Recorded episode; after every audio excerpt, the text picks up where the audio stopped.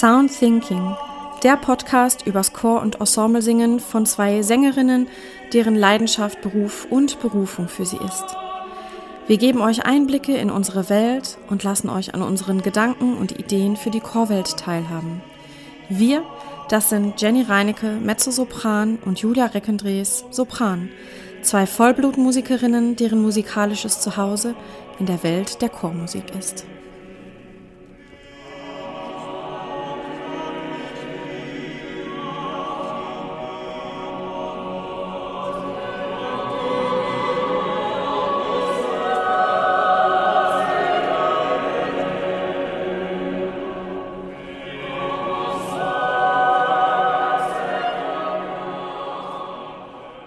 Herzlich willkommen, liebe Zuhörer und liebe Zuschauer, zu einer neuen Folge von Sound Thinking. Wir starten mit unserer zweiten Staffel und freuen uns auf die nächsten zehn Folgen, die wir schon geplant haben. Und wir können euch schon sagen, dass da sehr viele interessante Sachen dabei sein werden. Wir werden wahrscheinlich ein paar Gäste auch zwischendurch haben und wir freuen uns sehr auf die kommenden Folgen. Heute sprechen wir über unsere Gesangsausbildung, die wir beide genossen haben äh, und zwar über unsere beiden Gesangsstudien, ähm, wie wir zum Ensemble-Singen im Studium gekommen sind und ähm, ja, über das Studiensystem generell. Jenny, magst du uns nochmal auf den neuesten Stand bringen? Was hast du nochmal alles studiert? Wir haben ja beide mehrere Abschlüsse gemacht. Gib uns mal einen kurzen Schnelldurchlauf. Ja, nochmal zur Auffrischung. Also ich habe angefangen mit äh, einem Klavierstudium, einem Pädagogikstudium. Es war damals noch Diplom dann habe ich dazu parallel nach vier Jahren ein Gesangspädagogik-Diplomstudium angefangen, angeschlossen. Ich habe das beides abgeschlossen und dann mit der künstlerischen Gesangsausbildung nochmal im Bachelor gestartet und am Ende noch einen Master in Liedgestaltung obendrauf gesetzt. Und dann war ich fertig mit vier Abschlüssen. und du hast ja auch nicht nur einen Abschluss, Julia, sondern ja. äh, drei. Ich kann dich leider nicht toppen, I'm sorry. ich habe äh, angefangen mit Schulmusik. Ähm, das ist ein Studium, was ich sehr geliebt habe, weil das so unglaublich vielfältig ist und man eine sehr, sehr breite Ausbildung kriegt. Ähm, man kriegt Chorleitungsunterricht, Orchesterleitungsunterricht, Gehörbildung, Harmonielehre, Musikpädagogik, Musikwissenschaft, Musikpsychologie. Also das ganze, ganze große Spektrum wird da abgedeckt. Ähm, habe dann nach dem Grundstudium gemerkt, dass mir das nicht genug gesingen ist. Obwohl ich da schon in den Chören an der Hochschule gesungen habe, ähm, habe ich gemerkt, dass mir das nicht reicht im Hauptfachunterricht. Ähm, und dann habe ich noch ähm, Gesangspädagogik nebenbei gemacht, also parallel. Ähm, das ging ganz gut. War viel, aber es ging gut. Ähm, und ich habe auch in der Zeit schon viel unterrichtet, also war klar, dass ich da gerne auch besser ausgebildet sein möchte. Ähm, und als ich das dann fertig hatte, habe ich noch meinen Master in Düsseldorf gemacht. Vorher die beiden Studiengänge waren in Köln. Ich weiß nicht, ob ich das gerade schon gesagt habe. Äh, genau, den Master dann in Düsseldorf. Ähm, in Düsseldorf gibt es den Schwerpunkt Ensemble singen im Master. Mhm. Den gibt es nicht so häufig in Deutschland. Und ähm, ja, das hat mich einfach sehr gereizt. Ähm, genau, und den habe ich dann gemacht, als ich mit dem, mit dem Bachelor Gesangspädagogik fertig war. Mein Staatsexamen hatte ich da noch nicht fertig ähm, in Schulmusik. Das habe ich dann noch parallel gemacht. Genau. Und äh, das, so habe ich meine drei Abschlüsse gesammelt. genau. Man wird so zum Sammler. Ähm, ja. Du hast ja jetzt eben schon so ein bisschen so einen Abriss gegeben. Mich würde das, weil ich ja an einer anderen Hochschule war, ich war in Detmold, ähm, für alle, alle vier Studiengänge. Mich würde es noch mal ein bisschen interessieren. Vielleicht fangen wir mal von vorne an, also von deinem Schulmusikstudium, noch, dass du vielleicht noch ein bisschen mehr erzählst, wie da deine Erfahrungen waren bezüglich der Inhalte, der Gewichtung, ähm, verschiedener Fächer und so. Das würde mich doch interessieren, wie da so das, das äh, Grundstudium aussieht. Im, äh, du meinst im Schulmusikstudium? Ja, jetzt erstmal Schulmusik. Wir gehen ja bestimmt später noch auf die, auf die anderen Sachen auch mhm. ein, aber ja, also was ich im Schulmusikstudium einfach unglaublich toll fand, war, ähm, dass so viel Praxis da ist. Also ähm, ein Großteil der, der Kurse und Seminare ist einfach nicht ähm, sehr theoretisch, sondern einfach auf die Praxis ähm, fokussiert. Dadurch habe ich unglaublich viel vor großen Gruppen schon gestanden und auch natürlich in großen Gruppen mit musiziert. Das fand ich großartig. Ähm, aber natürlich wird das alles sehr, sehr stark theoretisch unterfüttert.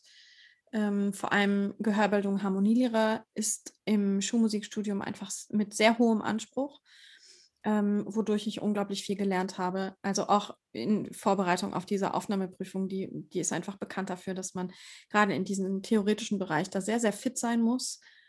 Und ähm, ja, das hat mir unglaublich viel geholfen, gerade Harmonielehre und Gehörbildung für das spätere Musizieren. Also mich in Partituren zurechtzufinden, mir ähm, ja, mir Partien zu erschließen, selbstständig zu Hause, auch wenn es komplexer wird, auch was zeitgenössische Kompositionen angeht.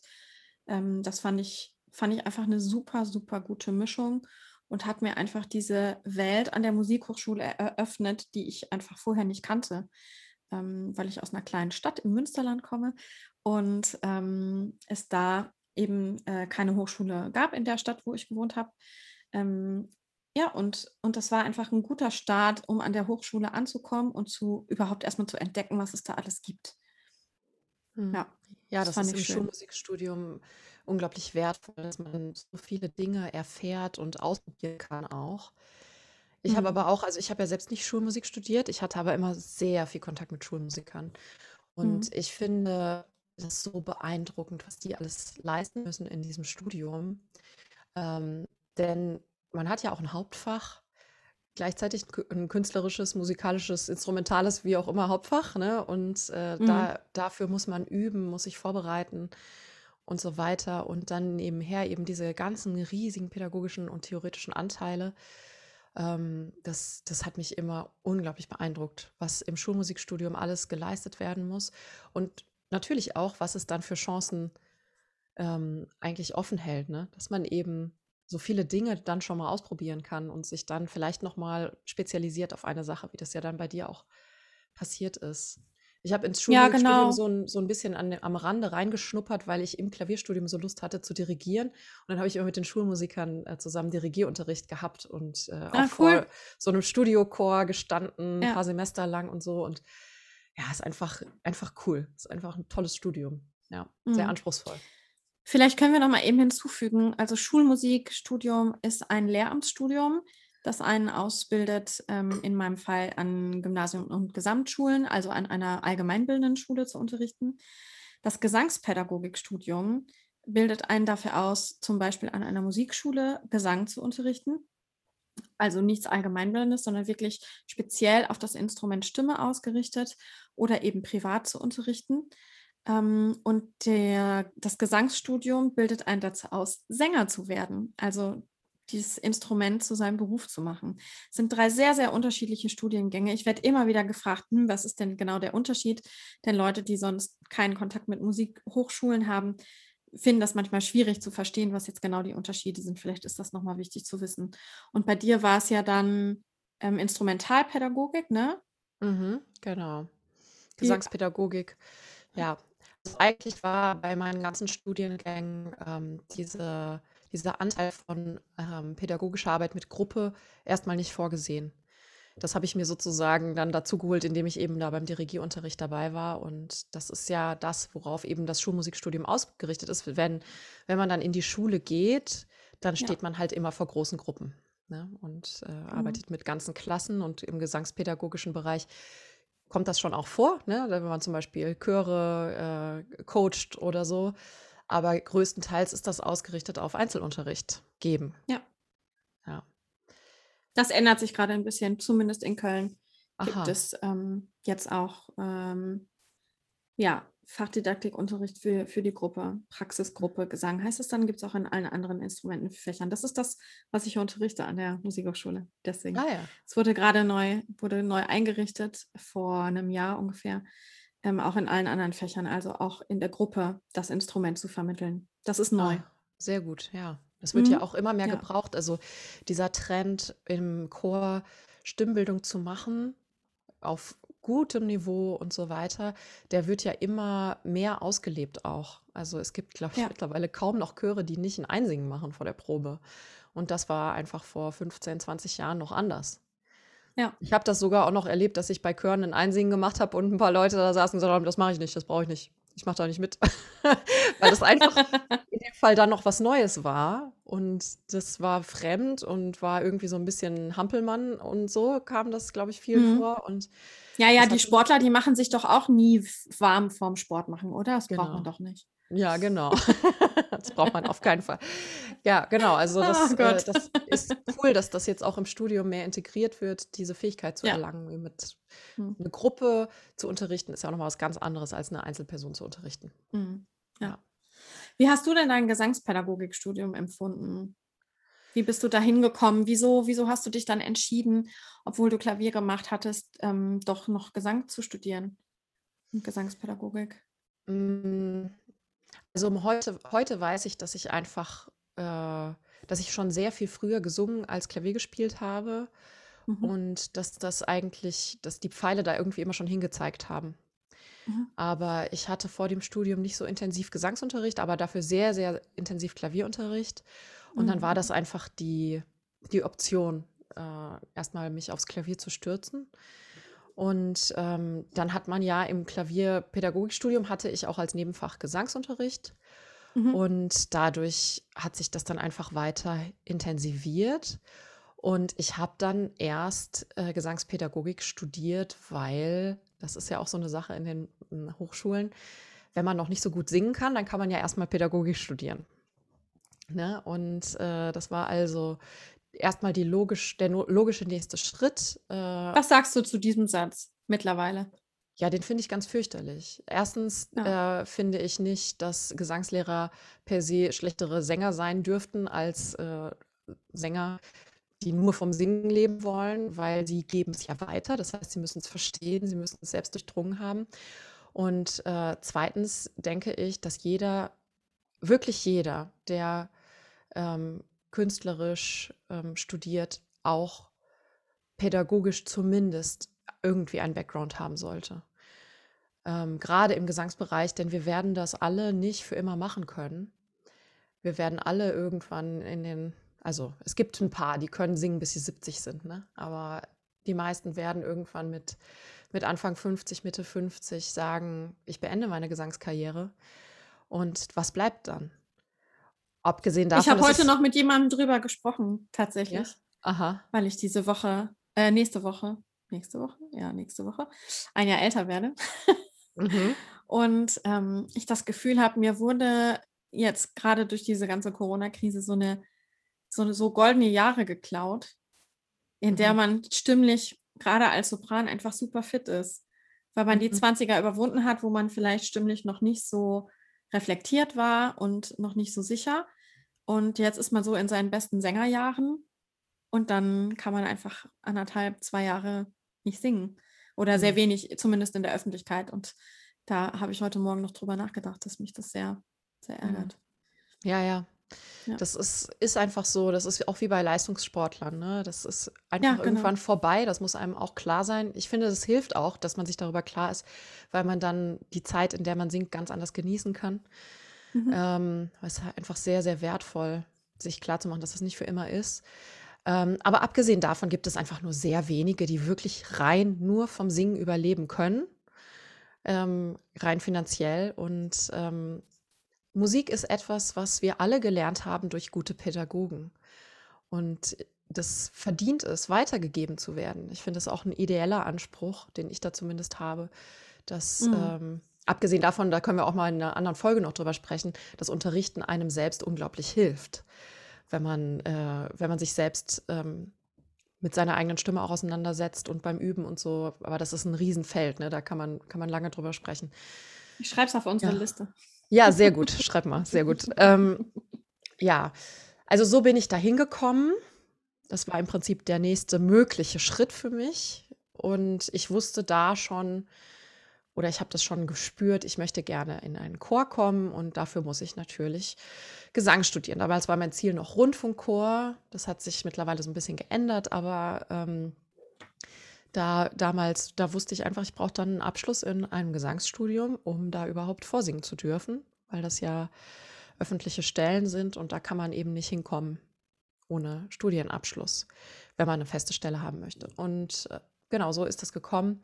Das Studium war sehr entspannt für mich in der Hinsicht, dass ich die meisten Nebenfächer schon in meinem Klavierstudium abgehandelt hatte. Das heißt, was ich in diesem Pädagogikstudium dann noch gemacht habe, waren nur die gesangsbezogenen Dinge, also Gesangseinzelunterricht. Ich habe damals auch schon immer ein bisschen ähm, mitgemischt in so kleineren Opernproduktionen der Hochschule, mal hier und da einen Knaben gesungen und so. Ähm, und hatte Korrepetitionsunterricht, also mit Klavierbegleitung eben sich Stücke anzueignen. Ähm, und natürlich den pädagogischen Anteil im Gesangsbereich. Das heißt, da musste ich dann Praktikum machen, auch bei jemandem und äh, ich glaube ein Jahr oder ein halbes Jahr, ich weiß nicht mehr, wie lange das war, hospitieren und dann selber vorunterrichten, um diese Abschlüsse dann zu machen, die pädagogischen. Und Gesangsdidaktik und Stimmphysiologie hatten wir auch. Oh, also so wirklich cool. zu Mhm. lernen, wie das Instrument aufgebaut ist, wie die Muskeln Hattet ihr auch. Musikermedizin? Musikermedizin hatten wir auch, Ja. genau, ja. Das war auch super wertvoll, gerade auch für so, um mal einen Einblick zu kriegen, was gibt es auch für mentale Techniken, um Auftrittsangst zu überwinden und so. Ja, das, das- also da sind auch wieder immer wieder Leute sehr überrascht, dass es sowas gibt, ne? Ja, Aber auch da gibt es wieder eine totale Parallele zum Sport.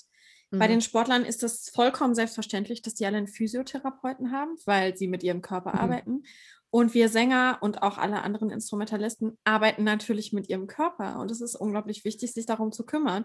Und auch um den Geist, ja, dass man irgendwie mental und körperlich äh, gesund bleibt. Darüber hatten wir schon mal ähm, in unserer Reisefolge gesprochen, dass das bei unseren Konzertreisen unglaublich wichtig für uns ist. Äh, und natürlich gibt es da Kurse zu an den Musikhochschulen. Ähm, Mhm. Ich weiß, dass in, der, äh, in den Musikermedizin-Ambulanzen, die es so verteilt in Deutschland gibt, unglaublich lange Wartelisten gibt, weil die Nachfrage so groß ist. Ähm, weil natürlich durch zum Beispiel durch Haltungsfehler ähm, da äh, ganz viel los ist. Ne? Und ähm, ja, aber darüber gibt es demnächst hoffentlich auch eine Folge über die Gesundheit von uns Musikern. Mhm. Ja, ja, also es ist auf jeden Fall ein sehr wichtiger Anteil, den man sich klar machen muss. Das habe ich Ähm, sehr genossen im Studium. das, Musikermedizin, große, ja, fand ich super spannend. ja, ja, da dieses ganze Wissen auch zu erlangen. Ne? Also es gibt einfach so viele, so viele Bereiche, an die man vordergründig, wenn man jemanden auf die Bühne kommen sieht, erstmal nicht denkt. Ich habe tatsächlich, als du gerade gesagt hast, Sportler, die haben oft einen Physiotherapeuten, musste ich an eine, an eine lustige Begebenheit denken.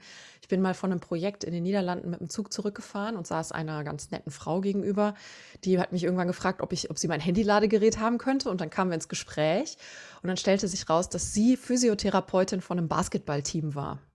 Ach toll. Und äh, dann haben wir uns ganz lange unterhalten. Sie hat dann eben auch gefragt, was ich mache. Und dann meinte sie, boah, das ist ja total, total krass und wie anspruchsvoll und, und wie machen eure Physiotherapeuten, was machen die mit euch? und äh, da konnte ich leider nur sagen, dass es die im Musikbereich zumindest äh, in meiner Erfahrung bisher noch nicht gibt. Das wäre natürlich noch richtig cool, so ein, äh, so ein Team Boah. an äh, Jenny, Physiotherapeuten. das für den hätte mich damals gerettet in Amsterdam. Erinnerst du dich? Ja, als ich genau. aufgestanden bin und mich nicht rühren konnte. Genau. Als wir, da haben wir Oh auch schon drüber Gott. gesprochen in Bezug auf äh, Reisen mit Tigerbalsam und so, ne? Ja, und danach bin ich ja tatsächlich zu meinem Sportmediziner hier in Bonn gegangen, Mhm. ähm, der auf seiner Website stehen hat, dass er Berufssportler und Berufsmusiker bevorzugt behandelt bei der Terminvergabe. Sehr Ja. sympathisch. Der weiß also, wie wichtig das für uns ist. Und ich Ja. konnte zwei Tage später wieder singen. Ja. Ja, und da gibt's, da, das ist ja auch ein sehr komplexes Thema. Bei jedem Instrument ist das wieder anders. Ich kann mich an eine Dozentin erinnern, bei der hatten wir Rhythmikunterricht. Das war auch, Mhm. das war so ein bisschen was Gemischtes aus, aus Rhythmik und Gymnastik und so. Und die konnte anhand des Rückens ertasten, was Leute für Instrumente gespielt haben.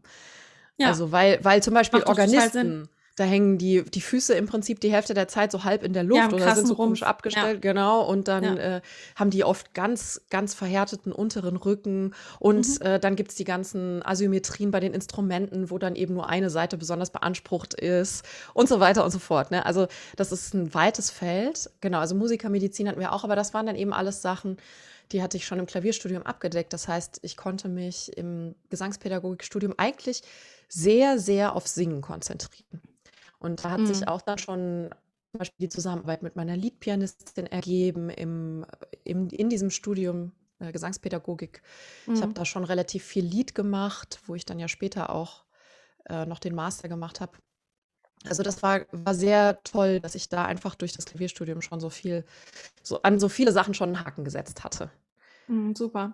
Ja, es war bei mir ähnlich dann im Master und auch im Bachelor Gesangspädagogik konnte ich mir einfach unglaublich viele Sachen anrechnen lassen. Also weil mhm. das, das vor allem das Niveau eben, wie gesagt, in Gehörbildung Harmonielehre im Schulmusikstudium so hoch ist, dass mhm. ich das im Bachelor nicht nochmal belegen musste, weil sie wussten, dass ich das schon alles ähm, mehr als genügend abgedeckt hatte.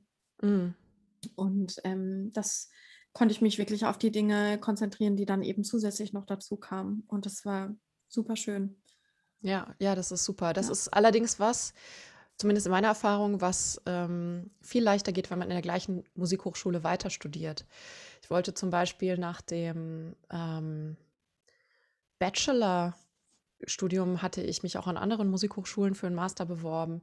Und das hat nicht überall geklappt, dass ich für den Master eine Aufnahmeprüfung machen durfte, obwohl ja eigentlich die Bologna-Reform kam, um das zu ermöglichen, sogar europaweit.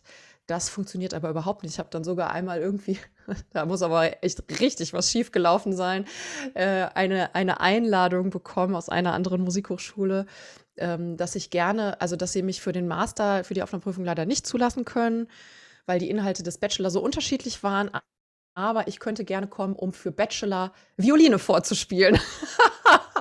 und ich habe keine Ahnung, wie das passiert ist, aber ich habe dann, ich glaube, ich habe dann geschrieben, ich kann gerne kommen, aber ich glaube nicht, dass das jemand hören will, wenn ich hier für Bachelor Violine vorspiele. also, aber tatsächlich. Das ist ja äh, verrückt. Ja, total verrückt. Ich meine, da ist irgendwas ganz schief gegangen, aber ist auch eine lustige Geschichte gewesen, aber ähm, auch an anderen Stellen hat das nicht funktioniert. Einfach zu sagen, ich habe da einen Bachelor studiert, kann ich hier jetzt einen Master auf einer Prüfung machen, weil die Inhalte dann eben doch nicht so gleich sind oder es eben nicht angerechnet wird. Ja. Mhm. Genau. Ja, und dann, Julia, bist du in den Master in Düsseldorf gegangen. Diesen, dieses seltene Pflänzlein von Ensemblegesang, was es ja früher an mehreren Stellen gab, aber leider ist das nicht mehr so. Ja, ja, ja, genau, in Düsseldorf. Sag mal, Jenny, mir fällt gerade noch ein, hast du irgendeine Aufnahmeprüfung noch nicht bestanden mal? An der Musikhochschule? Ja, aber hallo. Also ich glaube schon, für Klavier habe ich, glaube ich, sieben Aufnahmeprüfungen gemacht und drei bestanden. Krass. Und dann Musik, äh, Gesangspädagogik habe ich direkt bestanden. Da bin ich, was, bin ich einfach dann in Detmold geblieben. Da habe ich nur eine probiert. Und dann für Bachelorgesang habe ich zwei Runden gemacht. Mhm. Also einmal, ich glaube, 2014. Nee, Quatsch, das ist Blödsinn. 2011 eine Runde Bachelor-Aufnahmeprüfung. Und da habe ich keine bestanden. Und äh, ich weiß aber nicht mehr, wie viele das waren. Das waren nicht so viele damals, ich glaube zwei oder drei. Und dann äh, habe ich gesagt, okay, jetzt erst recht, jetzt nochmal. Und dann habe ich im Jahr darauf, glaube ich, auch wieder fünf oder sechs Aufnahmeprüfungen gemacht in verschiedenen Oh, Wahnsinn, Jenny. Und habe dann drei bestanden.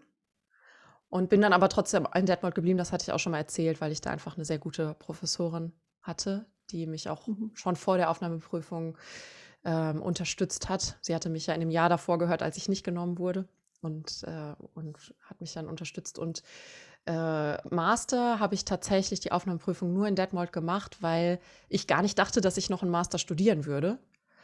Und mhm. dann sagte meine Professorin in irgendeiner Unterrichtsstunde, ja, natürlich machen Sie noch einen Master.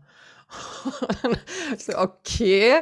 Und dann habe ich, hab ich äh, Aufnahmeprüfung für sowohl Master im Bereich Oper als auch Master äh, Liedgestaltung gemacht um zu hoffen, dass ich eben eine davon bestehe. Dann habe ich beide bestanden und dann habe ich auch beide Masterstudiengänge anfangs parallel studiert, aber das war nicht machbar. Das war einfach zu krass, ja, ja. Ähm, weil man einfach im Master ja so viel Repertoire aufbaut und äh, das, das habe ich einfach nicht geschafft und dann habe ich gesagt, okay, ich mache jetzt, entscheide mich jetzt nur für Lied und das war natürlich ein absolutes Luxusproblem, ne? Äh, in so einem Master dann zu sagen, hm, nehme ich jetzt Oper oder nehme ich Lied und ja, aber das, mein Herz hing dann doch mehr an der Liedgestaltung. Und das war auch gut für viele Dinge im Nachhinein. Genau. Aber ja, mhm. ich habe sehr viele Aufnahmeprüfungen nicht bestanden. Also wenn jemand wissen will, wie man sich daraus aus diesem Loch wieder raushieft, wenn man eine Aufnahmeprüfung nicht besteht, der kann mich gerne kontaktieren. Mich auch. Habe ich. Ja, du auch? Hey, du hast eine Aufnahmeprüfung nicht bestanden, Julia. Das kann ich mir gar nicht vorstellen. Klar. Doch. Was? Wieso? Kann ich mir bei dir genauso wenig vorstellen. Ähm, meistens liegt, also ich finde, oft liegt es auch gar nicht an der Leistung generell oder an seinem Instrument, sondern an Tagesform. Genauso wie bei, bei Vorsingen auch. Ich meine, da haben wir ja auch schon drüber gesprochen. Aber das ist ein viel zu großes Fass, das will ich jetzt nicht aufmachen. Ähm, ja, ich habe eine hab ne Aufnahmeprüfung in Köln nicht bestanden für ein künstlerisches Studium. Und die Aufnahmeprüfung für den Master in Düsseldorf habe ich beim ersten Mal auch nicht geschafft. Ja, guck mal hier. Aber da wird man ja. stärker dran, wenn man dann sagt, ich ja, will es trotzdem machen. War, ja, ja, es war auch ganz, also es war relativ klar, woran das lag. Und ähm, es war, also es war auch ein bisschen fies, aber ich will da gar nicht, gar niemanden irgendwie, ne? Kein Name-Dropping machen. Ähm, aber was auf jeden Fall ein super Tipp war, war, dass mir gesagt wurde, das ist ganz schön, was ich mache, aber es ist zu brav. Mhm. Ist jetzt eigentlich kein Wort, was man mit mir in Verbindung bringt, generell. Normalerweise nicht. Deswegen nicke ich auch so. Mhm, okay. Uh, aber damals irgendwie schon. Und ähm, mir wurde dann gesagt, ja, es ist ganz gut, aber eben zu brav und sie würden sich mehr Konzertmeister-Qualitäten äh, wünschen. Also sie haben es verglichen mit jemandem, der am ersten Pult im Orchester sitzt. Mhm. Also mein Ensemble-Singen war schön und gut, und aber zu brav und zu farblos. Und sie hätten gerne im Sopran jemanden gehört, der wie ein Konzertmeister anführt. Und das ist einfach im Ensemble oft ähm, die Aufgabe vom ersten Sopran. Sehr mhm. häufig. Ja, ja, klar. Ähm, so ist zumindest meine Erfahrung. Und damit konnte ich total was anfangen. Mhm. Also ich wusste sofort, was sie meinen. Natürlich will man jemanden, der sich, jemanden, der sich trotzdem ins Orchester einfügt oder eben ins Ensemble. Aber man will auch jemanden, der führen kann und der mhm. Farben zeigen kann und der Vorschläge machen kann für die Gestaltung und so. Und ähm, ja, und, und, und die, mit diesem Tipp habe ich es beim zweiten Mal gepackt. Mhm. Ja, cool. Genau. Ja, ich denke sowieso, dass, dass dieses Führen aus beidem besteht. Ich finde, dass das sich bewusst zurücknehmen an Stellen, wo andere Sachen wichtiger sind, auch eine Art von Führen ist. Na klar. Und dass eigentlich äh, im Ensemble am Ende alle führen müssen. Alle müssen ganz genau wissen, was gerade die anderen machen und was sie gerade selber machen müssen, wie sie führen müssen, um den anderen sozusagen zu erlauben, also um das Relief eigentlich zu ermöglichen, dass das eben was Schillerndes ist und nicht was Statisches. Ja, aber eben in einer anderen Art und Weise, als wenn man eine Arie singt, äh, wo ein, ein Orchester unterstützt oder begleitet ja. manchmal. Mhm. Ähm, es ist einfach eine vollkommen andere Art von Führen und für mich ist es eher aus dem Kern heraus, mhm. von innen nach außen und nicht andersherum. Kannst du das nachvollziehen? Ich kann es ganz schlecht beschreiben. Es ist irgendwie, Gefühl, es ist sehr zentriert, dieses Führen mhm. und sehr auf der Atemsäule.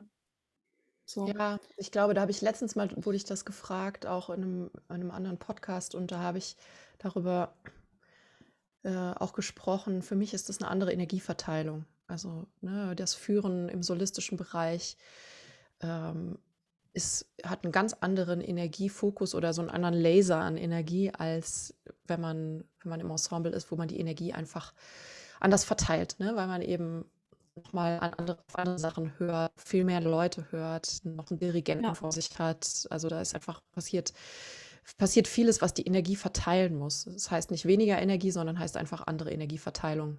Ja, und auch das ist ja ein, äh, auch nochmal so ein, so ein äh, Common Misconception, ähm, dass der Dirigent ja immer alles zeigt und man das einfach nur machen muss. Und das stimmt einfach nicht. Hm. Also ein guter Dirigent zeigt natürlich viel und gibt Hinweise, aber er reagiert auch auf das, was ihm angeboten wird vom Ensemble. Hm. Und man kann sich schon als Sänger im Chor und im Ensemble so wichtig nehmen, dass man eben Vorschläge macht, klangliche, ja, hm. oder gestalterische. Und im besten Fall passiert das die ganze Zeit und es wird ein Wechselspiel zwischen Dirigent und Ensemble, ja. ja?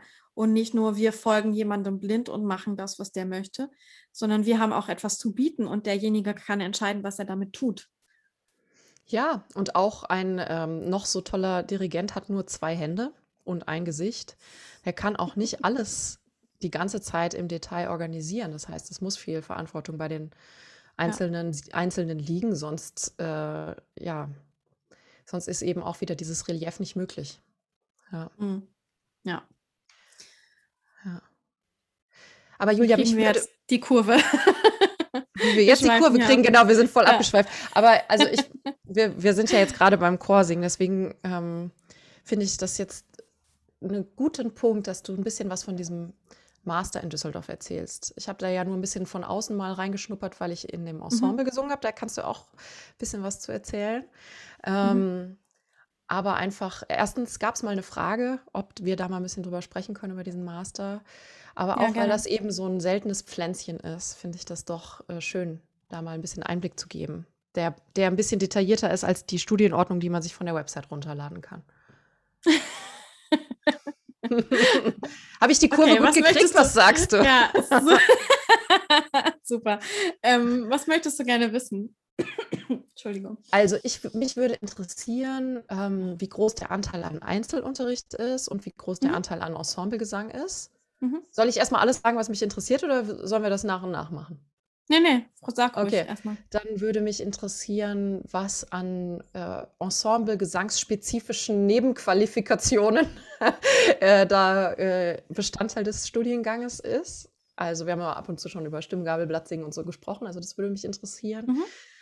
Und ähm, mich würde auch interessieren, ob es irgendwelche Anteile gibt an Mindset-Arbeit im Bezug auf Ensemblegesang. Ähm, weil das was ist, was mich besonders beschäftigt momentan mit, mit meiner Arbeit. Und äh, genau, also diese drei Fragen hätte ich an dich. Okay. Ähm okay, ich fange mal vorne an. Hauptfachunterricht, Gesangsunterricht ähm, im Studium ähm, hatte ich anderthalb Stunden in der Woche. Ähm, meine Lehrerin hat es damals auf zweimal die Woche 45 Minuten aufgeteilt, was ich großartig fand, ähm, so dass man sich häufiger sieht und einfach ein ähm, bisschen regelmäßiger ähm, arbeiten kann. Und eine Dreiviertelstunde ist einfach super, so eine super Zeit. Ich hatte eine Stunde Korrepetition in der Woche. Ähm, das bedeutet, äh, man übt Repertoire mit einem Korrepetitor, also jemand, der mit einem übt, also ein Pianist oder eine Pianistin in meinem Fall. Ähm, ganz tolle Frau. Äh, aus Amsterdam übrigens. Sehr, Sehr schön. schön. Und ähm, dann hatten wir in der Woche drei Stunden Ensembleprobe. Ähm, es gibt in Düsseldorf ein, quasi ein Studiochor, ähm, der gestellt wird von Profisängern, es hat irgendwann mein Ensemble gestellt, mein Ensemble plus x Personen. Also die Kölner Vokalsolisten mhm. haben das gemacht in Düsseldorf. Man mag es kaum glauben. YOLO. ähm, genau, also es, es gibt einen Studiochor mit Profis und der, dieser Studiochor wird aufgefüllt mit den Leuten, die Ensemblegesang dort studieren. Und dieser Studiochor ist auch da, nicht nur für die Ensemble-Gesangsstudenten, sondern auch für die Chorleitungsstudierenden, die dann mit dem Ensemble proben. Ähm, hat das die erste Frage schon beantwortet? Ja, anderthalb Stunden, drei Stunden. Ja, genau. Also was ich daran, ich kann ja schon mal sagen, was, was ich daran verbesserungswürdig fände. Ähm, es ist einfach in Düsseldorf so, dadurch, dass der Studiengang relativ klein ist, gibt es oder gab es zu meiner Zeit nicht immer ein singfähiges Ensemble nur aus Studierenden. Das fand ich schade. Es gab zwischendurch auch einen Kammerchor übrigens, ähm, der ähm, on and off äh, geprobt hat ähm, für die, für die ähm, Ensemble-Gesangsstudierenden, der dann mit anderen Gesangsstudenten aufgefüllt wurde. Aber da war das Niveau einfach sehr, sehr unterschiedlich, was mhm. das Ensemble-Singen angeht. Und ähm, das, das wäre einfach schön, wenn sich das da etablieren würde. Das finde ich total hilfreich. Ähm, und ich muss auch dazu sagen, dass ähm, ich es wirklich schade fand, dass in dem bei im Ensemblegesang dieser drei Stunden Probe jede Woche es quasi nie den Moment gab, dass man von einem Profi angeleitet wurde. Und das ist natürlich ein Unterschied, ob da Dirigierstudenten stehen und ein Ensemble anleiten oder ob da ein professioneller Dirigent steht und das tut. Mit also Erfahrung also Timo, und allem. Genau, genau. Ja. Also Professor Timo Nuranne und jetzt äh, Professor Martin Berger. Vorher hat es Steffen Schreier gemacht. Die haben ab und zu mal ein Stück vielleicht dirigiert, aber das war eher die Ausnahme. Und ich finde, dass man als Ensemble-Gesangsstudent wirklich diese Arbeit braucht mit einem Dirigenten, der ausgebildet ist, der auf einem Profiniveau dirigieren kann und der von einem Ensemble auch etwas einfordert, was nachher in der Berufswelt eingefordert wird. Ja. Ja, also auch das, das, Probentempo, denke ich gerade. Das ist ja auch was ja, ganz ja. anderes, ne? Ob da ein Studierender steht oder jemand, der, der mit einem Rundfunkchor regelmäßig innerhalb von ein paar Tagen ein Programm hochzieht. Ja. Genau, also das, das finde ich extrem wichtig. Mhm. Und was ich auch ähm, verbesserungswürdig fände, ist, dass dieses Ensemble eben wöchentlich geprobt hat und es kommt in der Profiwelt einfach nicht vor. Mhm. Also so proben Laienchöre, aber so probt ja kein Profi-Ensemble. Also alle Profi-Kammerchöre, alle Profi, auch Rundfunkchöre sehen sich projektweise, ja, das wird in Projekten gedacht. Mhm. Dann hat man eben gebündelt fünf Tage Probe und dann hat man acht Konzerte. Mhm. Und es findet nie statt, also es ist mir in meiner Profikarriere nicht ein einziges Mal begegnet, dass ich irgendwo jede Woche einmal hingefahren bin für eine Probe und ja. dann eine Woche später wieder von vorne angefangen habe. Das passiert einfach nicht. Ähm, deswegen, das habe ich, ähm, das habe ich einfach nicht verstanden. Ähm, ich weiß nicht, ob das ein organisatorischer Grund war, ist aber auch erstmal dahingestellt. Ähm, das, das finde ich, hat einfach sehr, sehr wenig mit dem Arbeitsalltag von Sängern Ensemblesängern zu tun nachher. Mhm. Ja. Genau. Ähm, was war die zweite Frage? Das waren die ähm, Ensemble-gesangsspezifischen Nebenqualifikationen. Boah, ich habe mir das gemerkt. Krass. Okay. Ja, eine Runde Konfetti für Jenny. Haben wir beide schon zu viel Kaffee heute getrunken? Nein, ich glaube, wir, wir feiern einfach, dass wir wieder am Mikro sitzen. Ja. Nach der zweiwöchigen Pause, ja, die irgendwie auch nötig war, ist man jetzt erholt ja. und wieder voller, voller Schaffensdrang. Und also Ensemble gesangsspezifische Nebenqualifikationen. Ähm Wo fange ich denn da mal an? Also erstmal muss ich sagen, dass ich ähm, wirklich großartige Unterstützung durch meine Hauptfachlehrerin bekommen habe, die selber viel Ensemble gesungen hat mhm. und ähm, sich da auskennt, die mir einfach sehr, sehr viele Hinweise gegeben hat, wie man mit ähm, Dirigenten umgeht zum Beispiel, wie man Bewerbungen schreibt. Ähm, die hat Lebensläufe korrigiert, Aufnahmen angehört, Webseitentexte angeguckt und so. Finde ich, ist nicht selbstverständlich. Nee, gar nicht. Mhm. Ähm, da gab es einfach eine unglaublich enge Betreuung durch sie. Das fand ich super. Äh, ich hatte gerade noch was. Was war das denn? Ja, so ein bisschen auch Outfit-Beratung für Vorsingen. Mhm. Äh, sie hat sich die Mappe durchgeguckt. Einfach solche Sachen. Ne? Also das, das fand ich wirklich großartig. Ähm, wie geht man mit der Schlangengrube Sopran um? Habe ich auch mhm. sehr viele Hinweise bekommen. Das war übrigens auch ein Themenwunsch von jemandem, da kommen wir bestimmt irgendwann mal zu, dass wir über die Schlangengrube im Sopran mal sprechen. Ähm, äh, Stimmgabeltraining gab es nicht. Mhm. Überhaupt nicht. Ähm, außer bei manchmal bei schwierigem Repertoire im, in dem, im Ensemble, in der Ensembleprobe. Nur eben nicht für die Gesangsstudenten speziell, sondern das war, wurde einfach so mitge, ist einfach mitgelaufen in den Proben. Ähm, vom Blatzing-Kurse gab es, aber mit allen anderen Gesangsstudenten zusammen, also auch mit denen, die Lied und ähm, Oratorium studiert haben und mit den Leuten, die Oper studiert haben, also Schwerpunkt Bühne. Und da muss ich sagen, dass das einfach unklug war von der Hochschule. Denn ähm, wir haben uns in diesem vom Blatzing-Kurs zum Beispiel damit beschäftigt, wie man Bachchoräle singt. Und das ist eine Mindestvoraussetzung bei der Aufnahmeprüfung für Ensemble. Und eigentlich geht es ja im Ensemble-Gesangsstudium dann darum, das Niveau zu erlernen, das man dann in den Berufschören braucht. Und an dieses Niveau ist man in diesen von Platzing-Kursen überhaupt nicht gekommen. Mhm. Erstens. Zweitens gibt es natürlich bei, gerade bei den Vorsingen für Profiköre ähm, immer einen, eine Abteilung vom Blatzing, da haben wir ja schon drüber gesprochen, mit atonalen Sachen.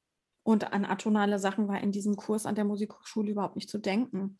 Ja, wenn man sich noch um Tonschritte kümmern muss oder maximal Terzen oder Quarten, dann ist man von atonalem, vom Blatzing einfach weit entfernt und das hat einfach nicht stattgefunden. Das fand ich ähm, ziemlich schade. Auch das wurde on the fly sozusagen in den Ensembleproben mitgeübt, aber eben speziell in dem Kurs, der einen eigentlich darauf vorbereiten sollte, wurde das einfach nicht gemacht. Dann gab es etwas, ähm, das hieß Vorsingtraining, mhm. was ich toll finde, dass es so einen Kurs gibt. Der wurde allerdings geleitet von Leuten, die eben ähm, Oper machen und die sich vor allem mit Opernrepertoire auskennen. Und ich meine, es ist einfach gerade bei den Ensemble-Sachen sowas von offensichtlich, welche Stücke da gefragt sind. Und diese Stücke wurden in diesem Kurs einfach nicht abgefragt. Mhm. Also es gibt einfach in, in jeder Stimmgruppe so ein paar, ähm, so ein paar Arien, die einfach in jedem Rundfunk und auch in jedem freien Chor gefragt sind. Also bei mir ist das Pamina, ähm, Mozart oder Exultate Jubilate Mozart oder ähm, Aus Liebe will man Heiland sterben von Bach oder Zerfließe von Bach. Ja? Und es gibt einfach so ein paar Dinge. Schubert, ähm, es gibt ein Schubert-Lied, Du bist die Ruhe, mhm. wird auch immer wieder gefragt. Warum macht man das nicht in dem Vorsingtraining an der Musikhochschule? Genau das Repertoire, was in acht von zehn Profikören gefragt ist. Verstehe ich nicht. Mhm. Das wurde, also das hat meine Hauptfachlehrerin auch mit abgedeckt. Die hat unglaublich viel Repertoire ähm, mit mir ge geübt für die Vorsingen und auch zum Beispiel so Sachen wie die Ensemblestücke. Ne? Äh, mhm. Warum ist das Licht gegeben den Mühselingen? Ist bei einigen Chören gefragt in den mhm. Vorsingen. Hat sie mit mir geübt ohne Ende, weil diese Anfangsphrase so unglaublich schwierig ist, gerade für den Sopran. Es liegt ja so nackt einfach und es ist so, so schwer. Geht durch eine fiese Lage. Romantische Musik muss irgendwie gesungen werden, ja. Ähm, da muss einfach jeder Ton auf dem Körper sein und das hat sie mit mir unglaublich toll und differenziert gearbeitet. Aber auch das wäre eigentlich schön in einem Vorsingtraining auch mal zu machen. Hm. Das hat, äh, das ist nicht passiert. Das, da gibt es einfach so ein paar Stellen in Düsseldorf in dem Studiengang, die verbesserungswürdig sind. Und da wird auch immer weiter daran gearbeitet. Ich finde es hm. großartig, dass es diesen Studiengang überhaupt gibt dass es da so einen Schwerpunkt gibt mit Ensemble, dass da mal ein Licht drauf geworfen wird auf diesen blinden Fleck. Ähm, ja, und das noch Luft nach oben. Ja, aber das ist, ist so. auch, der ist auch noch nicht so lang da, oder? Der, Nein. der Ensemble-Gesangstudiengang, ja. Das heißt, nee. gibt es noch auf jeden Fall Entwicklungsspielraum. Ähm, ja, und ich glaube, da gibt es aber doch auch einen relativ regen Austausch der ähm, Ensemblemitglieder, die auch von außen, eben aus der Profiwelt in dieses Ensemble kommen. Ich kann mich erinnern, dass ich auch ab und zu mal meinen Senf dazu abgegeben habe. Alle Menschen, die mich kennen, wundert das jetzt nicht.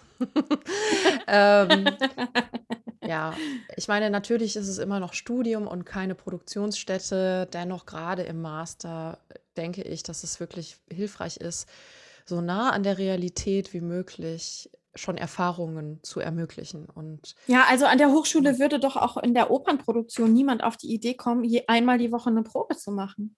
Ja, genau, da gibt es dann auch intensiv. Es ist genau dasselbe. Ja, ja da gibt es dann eine Phase, da gibt es einmal im Jahr eine dicke, fette Opernproduktion oder einmal im Semester sogar. Und da die Leute wissen, drei Wochen sind dafür einfach geblockt. Mhm. Ja, ja, genau. So, und ja. das genau dasselbe könnte man in dem Ensemble-Studiengang auch machen. Genau. Ja, da muss nicht jede ja. Woche eine Probe stattfinden. Das ist einfach nicht notwendig. Ja, und auch für die Dirigenten, für die Dirigierstudierenden ist es, glaube ich, hilfreich zu üben, diesen Probenprozess von Tag zu Tag mal zu durchlaufen, den es dann ja. später eventuell für Menschen, die den Weg gehen, in, im Profibereich Projekte äh, zu machen dann auch, das wird dann realistisch für die und das einfach vorher zu üben. Ne? Und mhm. äh, das ist eben was anderes, als wenn man zwischendurch immer sechs, sieben Tage Zeit hat, die nächste Probe vorzubereiten. Ne? Wenn man aus der Probe kommt und am nächsten Morgen geht es weiter. Und man muss ja. woanders anfangen, als man am Tag davor angefangen hat. Man muss ganz schnell ähm, realisieren, was haben wir heute geschafft, wo stehen die, was brauchen die als nächstes, was braucht die Musik als nächstes, was brauche ich als nächstes Ja. und so. Und dann hat man eigentlich in, in Projekten, wie das dann später im Beruf ist, wirklich immer nur den Abend und dann geht es weiter. Ne? Und das Mhm. auch zu üben, diese Kondition auch zu haben, das ist schon ein Dauerlauf. Ne? Ja, total. Und dann würde ich mir an der Hochschule eben auch wünschen, dass die Sensibilisierung für Ensemble stärker wird. Mhm. Ähm, also sowohl in Köln als auch in Düsseldorf. Und ich schätze, dass es dir da ähnlich ging. Gibt es immer wieder diese Kommentare, ne? Wie, du singst nur im Chor. Hast du es für Mhm. Solo nicht geschafft? Ne? Also die Mindset-Arbeit, ist das jetzt die Beantwortung der Frage zum Thema Mindset? Und auf der anderen Seite, und auf der anderen Seite, weißt du, gab es so Situationen, wo ich da in der Mensa saß und Leute mich gefragt haben, wie viele Konzerte ich singe. Und ich sage dann, ja, in diesem Mo- Monat habe ich 18 Konzerte. Und die Leute sind vollkommen schockiert, wieso ich 18 Konzerte singe. ja, ähm, kannst du nur. Du bist doch nur eine kleine Chorsängerin, Julia. Genau, du bist doch nur eine kleine Chorsängerin. Aber ich habe eben während des Studiums schon ganz viel in Ensembles gesungen. Beispielsweise bei Chorwerk Ruhr habe ich viel gemacht und natürlich auch mit den Vokalsolisten. Ähm, und dadurch hatte ich unglaublich viel Übung. Und als ich fertig war, musste ich dann nicht mein Netzwerk aufbauen, sondern mein Netzwerk war da und es lief total gut. Mhm. Ne? Und, ähm, und das haben ganz viele Leute nicht verstanden, aber glücklicherweise hatte ich da sehr viel Unterstützung, auch noch wieder von meiner Lehrerin und auch von Timo und Martin, die, ähm, ja, die das einfach unterstützt haben, dass man während des Studiums schon draußen halt tätig ist, ähm, solange das Studium nicht auf der Strecke bleibt. Ne? Aber es ist natürlich unglaublich ähm, wertvoll für Gesangsstudenten oder Musikstudenten generell, wenn die nach dem Studium nicht vor dem Nichts stehen, Mhm. sondern wenn sie schon ein riesengroßes Netzwerk haben und einfach der Kalender gut gefüllt ist. Ne? Ja, Ich musste ja. mir nie Gedanken darüber machen, ob ich nach dem Studium Arbeit haben werde oder nicht. Also Mhm. ganz im Gegenteil, ich musste eigentlich gucken, wo ich die Sachen alle unterbringe. Ähm, und in dem Jahr, wo ich meinen meinen Masterabschluss gemacht habe, habe ich die meisten Konzerte gesungen, die ich je gesungen habe. Ich habe in dem Jahr 95 Konzerte gesungen. Und ähm, also, weißt du, ja. kann man sich ausrechnen, was das für ein Jahr war. Aber ähm, ja, das haben einfach viele Leute nicht verstanden. Übrigens, 95 ist viel zu viel, ne? Nur so als kleiner Disclaimer. ja, genau. Singt nicht 95 Konzerte im Jahr. Bitte nicht. Da habe ich echt äh, am Ende des Jahres irgendwie im Dezember beim zwölften Adventskonzert habe ich echt gedacht, ich erschieße mich gleich. so, Frohe Weihnachten. ja. ja, Ich ja. erinnere mich, ich habe Magnificat gesungen, Bach Magnificat und ich dachte, nee, nee, einfach nein. Ich will nicht, dass irgendjemand mich anguckt heute Abend. Ich will einfach auf der Couch liegen in Jogginghose und meine Ruhe haben. Ja, ja. Ja, Ja, bei mir war das auch so, dass ich schon im, am Ende meines Studiums relativ viel zu tun hatte im Ensemblebereich und mir keine Sorgen gemacht habe, nach dem Abschluss auf der Straße zu stehen oder an Türen zu kratzen.